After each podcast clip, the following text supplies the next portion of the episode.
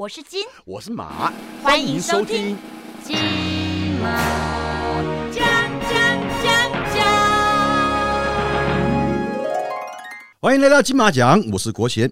今天呢，邀请到一位非常特别的来宾，因为他呢最近刚刚晋升为作家，让我们欢迎今天的大来宾何宇文。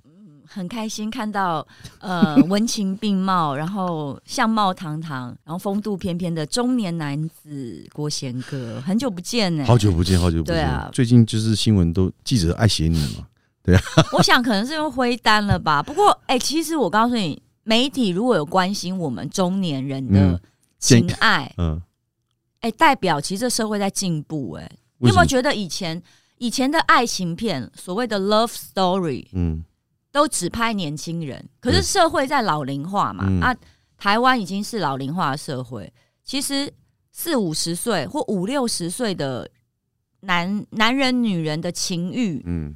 跟爱情跟感情都很重要啊，因为他不见得是离婚，有可能是丧偶啊，嗯，有可能像你一样一直是单身，我没有丧偶哦，吓我一跳。我就就是不结婚的人也很多啊，嗯。所以其实社会上应该要注重这样子的议题，是说有很多就是一直没有结婚的人，那我们也有感情、嗯，生理跟心理的需求，对，所以我觉得我的理论一直是阿公可以去阿公店，因为嗯阿婆已经过世了，但是你要戴口罩，不要乱摸，不要染疫，这样就好了。不能乱摸，那去要干嘛？阿公店不是纯不是啦，我说注意防疫就好了，可以摸可以摸阿，公店怎么可能他？让你摸你就可以摸啊。对啊，你去那种地方，你都花了钱，赢货两气啊！我怎么可能去花了钱就得不到我想要的那个感觉？那我去要干嘛？就像就好像你今天去了钱柜，然后你不唱歌，只在那边吃东西，当然是有啦。有有可是有那你就觉得去那边的意义就不大嘛？你就干脆约餐厅吃饭就好了。对我是要说的是，其实中老年人嗯的情爱也蛮重要的。是那如果媒体会想要拍我，嗯或是拍你平常在干嘛？对哎、代表说现在人家也 care 咯，因为老年人越来越多了，这样子。是是是，你这个话讲是没错，因为我也就像我们一直也很期盼，是说每次看偶像剧，他们的年龄层都落在十几、二十几、三十以后的都很少。应该要拍一些成年人的爱情。我的意思就是。因为我们小时候其实是看过，就是像我们这个年纪的这种情爱的一些呃戏剧，因为毕竟需我们也需要人家关心，就像对，真的。总是好像人家 focus 都在年轻人身上，然后可能就是我们老了就要被遗忘了，就好像家里的长辈也是一样，好像就是说年纪大了，我们就比较没有再去顾他们干嘛的之类的。可是因为现在寿命越来越长啦，嗯所以我就是说老年人。他也会有他的需求，因为你六十岁的时候，可能一年只是一次嘛，嗯那一次也非常重要、啊。对，为什么？比如说，像我自己书里面就有讲，就我说四十几岁、嗯中年灰单的女性，为什么不能追寻更好的生活品质或者情爱品质？嗯我都已经十六岁。进入演艺圈到现在快三十年了，等于一辈子都在演艺圈的人了。对，所以我就说很奇怪是，比如说大家对女性还是有很多隐形的一个限制，就比如说我们离婚以后不应该在节目上分享太多，不应该很 open 或是很大方的展现，因为我觉得好奇怪，我就是我我不能很大方的展现我的。呃，我关系结束之后，我重新的人生，我怎么给我的孩子做一个很好的示范？嗯难不成我希望我的孩子以后离，不要说离婚了，应该说我们每一个人男女都会失恋嗯或低潮。那难道我女儿以后失恋的时候，她只能去公司哭吗？嗯那我的公司就是演艺圈跟观众嘛。嗯，我要是能够在我低潮的时候，还能够展现笑颜在观众面前，那就是我坚强的地方啊！嗯而且我不是装的，是说这是我的表演，这是我的工作，嗯我真的有调试过。嗯那大家好像对这样的女性还是会有一种批判，我是觉得很莫名其妙、哎，应该是说，呃，就我我自己来看啦，以往离过婚的人，他通常都会比较低调，因为在以前的想法就是觉得说，你今天离婚就是一件比较稍微不光彩的事情，然后为什么会走上离婚的路？那因为这个是你们家庭里面的事情，呃，中国人讲的嘛，家丑不可以外扬，就说不会把这些事情去呃这么大拉的像你这样子展现出来。那我觉得你算是一个突破了这个盲点的人，等于画了另外一个时代的一个先锋，就是说你今天很愿意去分享你离婚之后的一些很多的状况、很多的事情，那个是以前很多人可能想做，他不敢做，但你做了。那我觉得也给很多人做了一个示范。对，因为我会觉得家的组成其实应该是爱嗯为基础的。那我们两个人结婚当然是相爱啊，我又不是政治或企业联姻。对，那孩子就是你们相爱的一个、呃、结晶嘛结晶嘛。所以其实，嗯、家庭最好的、最最好的 base 应该是说夫夫妻两个人是同心相爱的。嗯我我认为啦，刚刚讲就是。因为我们是华人，嗯华人长久的文化或是儒家文化会以家庭社会为本。嗯那其实像欧美西方来讲，它是以个人为单位，嗯所以我个人的感觉最重要。是所以你知道，欧美很多人就不戴口罩嘛，因为我个人的意志、我个人的意识、我的身体健康，我不打疫苗，我不戴口罩是我家的事，嗯你连天王老子都管不了我。那我个人是这样觉得，有好有坏。嗯那我们太注重群体，忽略了你个人的感觉。嗯你我们比如说像一个，不要说家庭，学校也是啊，有一个人特别的突出，嗯比如那小孩子可能有过动症，嗯跑来跑去，我们只会叫他安静。可是我们不会去观察他有什么独一无二的地方。是 maybe 他是他是一个天才啊，嗯你你你却没有适性发展。那我们因为华人太讲究整体，所以变成你刚刚说的那个问题，就是说哦，所谓的离婚就好像是家丑，嗯可是事实上，你知道台湾的离婚率非常高，是亚洲可能前几名。那事实就是离婚率已经很高了，嗯它不是隐而不谈的一个事情嘛。比如说有有百分之五十的夫妻在孩子成年前都离婚了，如果一百对有五十对，或是一百对有五十对有都有问题，它就变成一个显性的问题。那所谓的不能讲的事情，它是隐性的，可能是少数嘛。那我觉得它竟然，它既然统计学上就已经那么高了，因为离婚率非常的高，那为什么不能谈？那我刚刚讲了嘛，以前你看，我记得我大学的时候有一对班队。大一在一起，大二分手了，全班被搞得很尴尬，不是他们俩尴尬、哦，是你知道，就是那种公司的金童玉女一分手，整个公司都很尴尬，嗯要选边站嘛，不知道以后做事看到都很尴尬嘛，你也懂。嗯你拍八点档拍一档，男女主角谈恋爱，谈到一半吵架分手，尴不尴尬？尴尬哦，我为什么会在荧幕上或是媒体上去很坦然自若的讲这些事情？是因为我觉得啊，就是这样，社会就那么小。那如果我离婚了，然后我就躲躲藏藏，所谓的低调，是你原本个性就很低调。嗯比如说，你本来就不谈你的感情事，嗯你就没有曝光你的女朋友。好，那你就继续低调。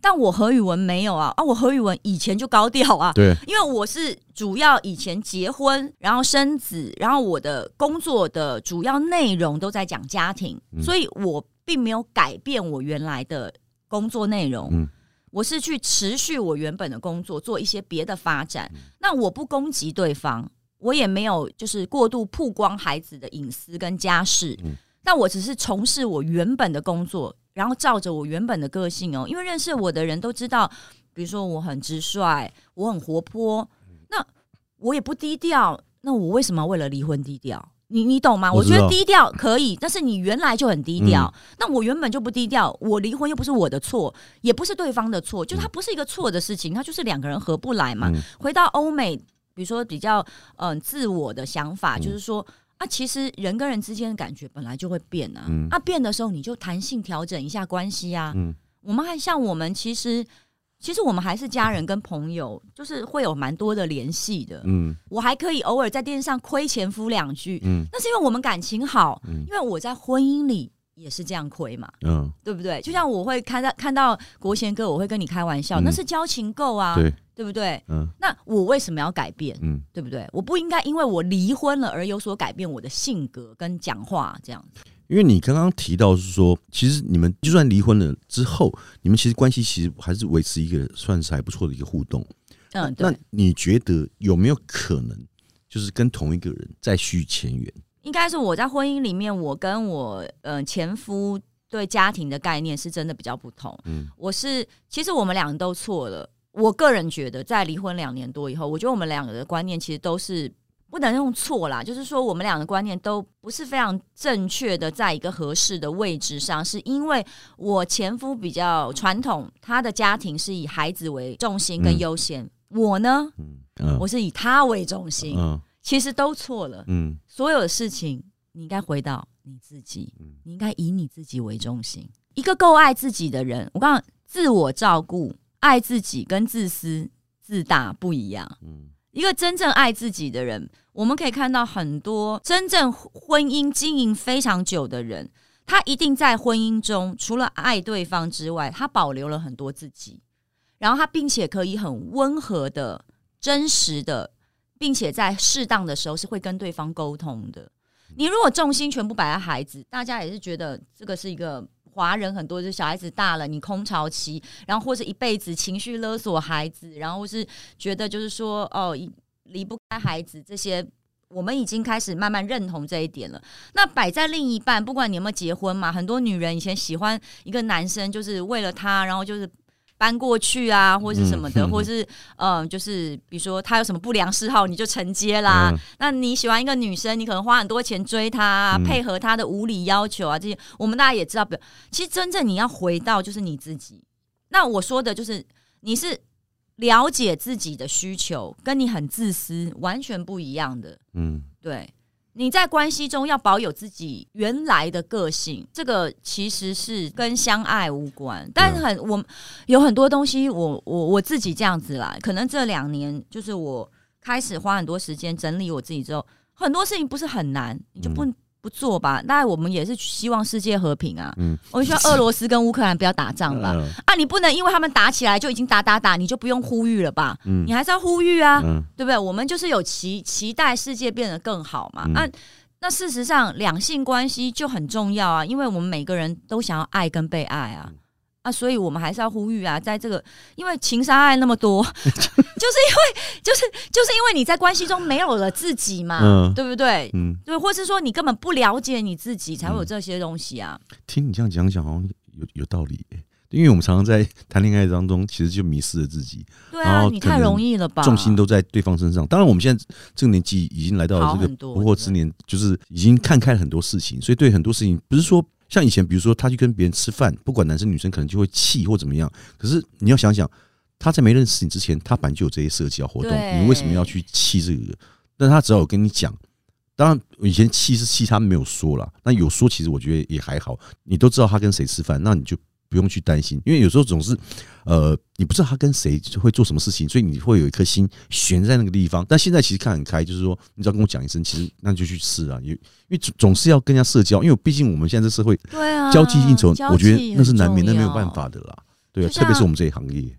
而且我我认为，就是以前像我自己，我的书里面其实。我比较写的是离婚之后你要怎么重新安排你的生活。嗯，那其实不只是女生，男生也是一样嘛。啊，你失恋以后，有时候觉得世界崩塌了。如果你以他为主，哇塞，你都没有自己的朋友怎么办？嗯，啊，我就写，因为我结婚其实也八年，我才离婚。嗯，我后来在离婚前，我曾经在节目上都有说过，花很多时间在看心理智商嘛。嗯，我就问我智商是说，我竟然除了国贤哥之外，没有一个异性朋友。就演艺圈的同事有异性，因为我们要去工作，一定有男生有女生认识，但你没有私交。对，没有私交，那是或是有私交，不是那种私交。但我私下的朋友已经开始换了一批，因为八年的婚姻跟家庭生活，我没有任何一个男性异性的一般友人。可是我即将离婚了，我的朋友里面都是妈妈、太太、幼稚园的老师，我要我还要跟他们讲我家里的事吗？你懂我说的？嗯，我所以。那时候我就开始体认到，其实你在关系里，你绝对不能失去自己。你应该要除了我，当然是很幸运，我有自己的工作跟收入。可是很多家庭主妇，她不能离婚的原因，其实除了金钱之外，是她没有任何的生活，她怎么办？是因为她重心都在小朋友身上，对，或是另一半，或是家庭，那简直就是因为，然后你每天坐在那边，就像小孩子长大，很多妈妈，我告诉你，我看过，我以前有个邻居。每天就坐在客厅，他就是小孩子长大，他也没有不开心，也没有开心，他是空的，他的脑是空的，好像被虫蛀掉，就是每天住坐在客厅这样子，哎，他干嘛？他也不是等小孩，因为他不知道他要干嘛。真的很多家庭主妇都不懂得安排，连我，我为什么说？你看我一直都在演艺圈，嗯，我连生个小孩几个月没工作，我跟你讲，有时候你就是会小孩子一上课，他一去幼稚园。一个婴儿两三岁，可能二十四小时你都要顾嘛？啊，突然上幼稚园，啊，你坐在家里十个小时，我刚刚前一周你会坐在那边想我要干嘛？为什么我会这样？你会有一种放松感，但你不会马上接着计划，嗯你你就是会有一个空巢期，你是整个人就空了，就是脑筋好像那个脑被抽出来，想说，哎、怎么会这样？他怎么不在？怎么没有人哭？那、我要坐在那边干嘛？啊，今天怎么没有通告？哎、不用喂奶，哎、然后你想，哦，你可能一两个礼拜，因为我们跟社会没有脱节，嗯你就开始哦，知道我可以重新安排。哇，他长大了。嗯可是如果是二十年的妈妈，是。她没有办法。可是像你看，你在经历这么多，你你现在离婚了，但是你还会有再婚，或是建议人家还是要结婚这个事情。我本身对婚姻是没有什么负面的想法，我觉得，嗯、婚姻它有很多很美妙的地方。嗯嗯、的确，在我其实，嗯，在我结婚这八年，比如说我，我认为我自己本来是不会为了一个人。你不能说为了一个人呐、对啊，就是说我本来是不会做家事的，嗯但是其实后来我其实像我现在烧的一手好菜，跟我做家务家事是非常的迅速的。我觉得那就是婚姻把我训练出来的啊，这个就是由爱而生的一个才能吧，嗯或是说以前其实我没有那么会分类东西，因为嗯小朋友的衣服跟玩具太多了。嗯那我们就是小家庭，家里可能三四十平，你要怎么在有限的空间把它收纳好？就是我后来就真的发觉，哦，我变得好会分类、收纳、标记。嗯那如果爸爸本身又不是那种，因为通常男生比较粗枝大叶，就是女生会去做这个东西，所以你会觉得哇，我后来离婚这两三年，我约会的人嗯或是我的朋友来我单身以后的家，他们都说怎么会那么干净，怎么会那么整齐？嗯就是我家里非常整齐这样子。我以前比如三十三十岁的时候，自己单身的时候，那是不曾发生的事。就比如我去小优家，他家新买房子很不错，但你就会知道那就是单身女人没有结过婚的女人的家。可是嗯我们这种有小孩的，我在挥单之后，人家来我家还是感觉哇，就是很 organized。嗯那我会觉得这是我何宇文以前不曾有过的技能，但是因为婚姻跟孩子帮助了我。那我会觉得，因为它是一个好的习惯，嗯那你结婚够久，你就会养的够久，他就不太可能回去。对，像我可能有一块地方会乱摆一些衣服，可是但是就是在衣帽间的一个角，嗯所以我庆祝我单身了。以前连那个角都不会有，因为如果有是在自己的家里面，就是这都小孩子的东西，这样。没有，就是我会更要求，因为我要我小孩子看到妈妈是这样子的，他们才会学习收东西。以身作则的意对思。对对，你本来就是，比如相处是相爱，嗯然后尽心尽力的维持，但是我们也要有自己的界限，嗯然后也同时做好，哎，如果分离的话，我自己有没有什么可以准备的事情？嗯，对啊，因为呃，很多人他们觉得说，呃，赚钱很重要，可是你赚了钱，你生活上面却没有得到一个好的品质，或者说生活到底什么是生活？我们很会讲，但我们真的有去做到怎么样生，怎么样活吗？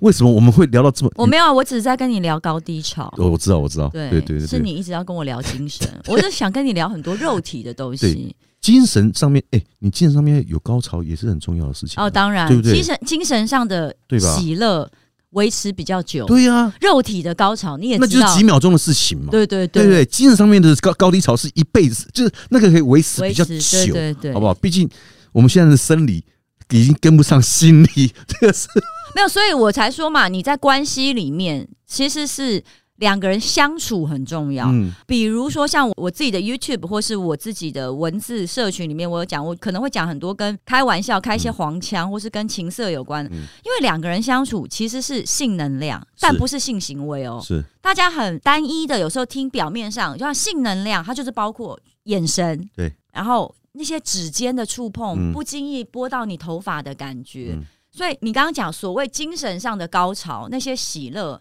它其实是可以持续很久的。但是两个人的关系里面，其实所谓的激情跟肉体的高潮，不见得在性行为本身。是，对，他有时候是性的交流，嗯要不然那个老伴，然后牵手那个大帽黑瓜手牵手嗯去公园，他不是他没有性行为啊，但是他他他还是有性能量的交流、哦，嗯那就是一种爱的展现。嗯。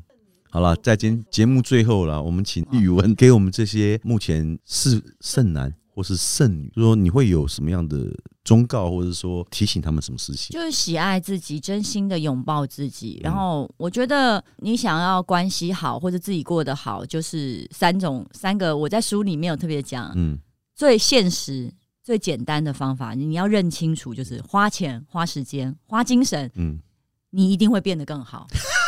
这是不是很实际？是就是功课不好要去补习嘛，要花钱嘛，要先补习嘛没，错要先缴学费。哎、嗯缴钱缴了，不要翘课，人要去啊，嗯对不对？啊，接下来你要怎么样？不要睡着，专心听课。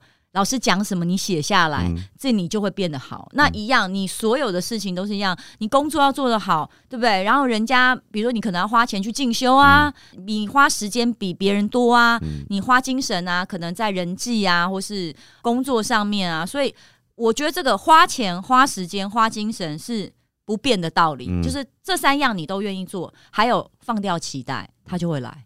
放掉期待，这个是最难的，因为我对啊们谈恋爱很多就是抱充满了期待。